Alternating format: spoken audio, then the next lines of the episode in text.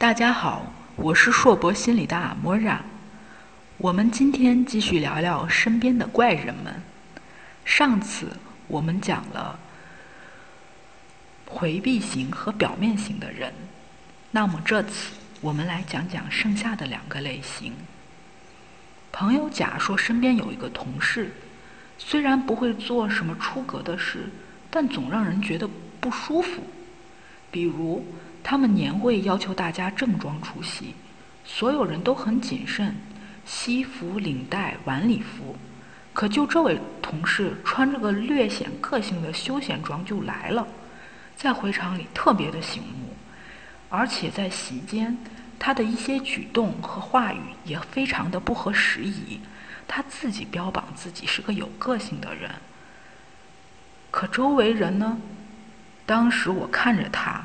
觉得我自己的尴尬症都要犯了。作为部门小领导的朋友甲苦笑着说：“尴尬的应该是他吧？”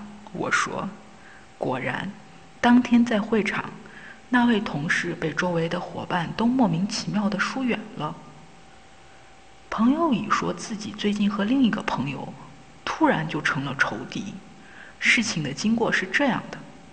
本来他们约好了时间一起去办一件事，他先到了现场，左等右等，那位朋友没来。他想可能对方开车堵在路上了。眼看着约好的时间过去了好久，他联系不到朋友，又急着赶回公司上班，就发了一条信息说今天要不就算了，约到改天。接着自己就去办事了。没想到到中午。他收到了这位朋友言辞激烈的绝交信，说朋友浪费了他的时间，话语间非常的苛刻。上面的这两种人，你在生活中遇到过吗？他们都属于未成熟型。前一位属于疏远型，这些人想积极的扩展人际，可他们不太在意周围人的感受和社会约定俗成的规范。常做出一些和实际要求相悖的事，久而久之，容易成为无理的、不受欢迎的人。而后一种就比较可怕了，他们属于反目型。这些人只能顺毛摸，他们与疏远型不同，虽然也能善于和别人建立亲密的关系，但很容易被别人的话语所刺激，稍不如意就会大动肝火，用激烈的方式来解决矛盾。而且，这些人大多个性强，缺乏忍耐力和控制力。人和人交往就像在跳舞，总会有绊脚和跌倒的时候。如果踩一下脚就要换舞伴儿，那这舞蹈还怎么继续呢？还有一种类型叫沉溺型，这些人都容易沉迷在某种关系里。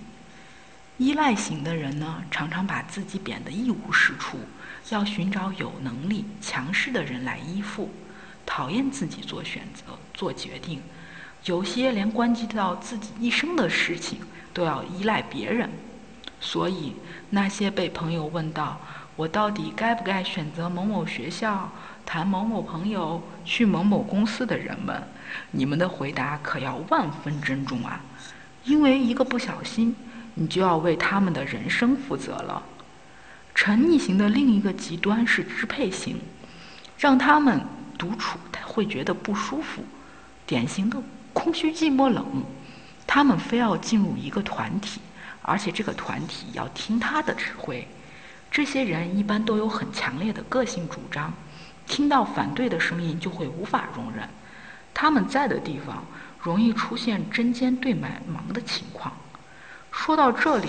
我突然觉得依赖型和支配型简直天生一对，回回避型、表面型、未成熟型和沉溺型的人，在我们周围都会遇到。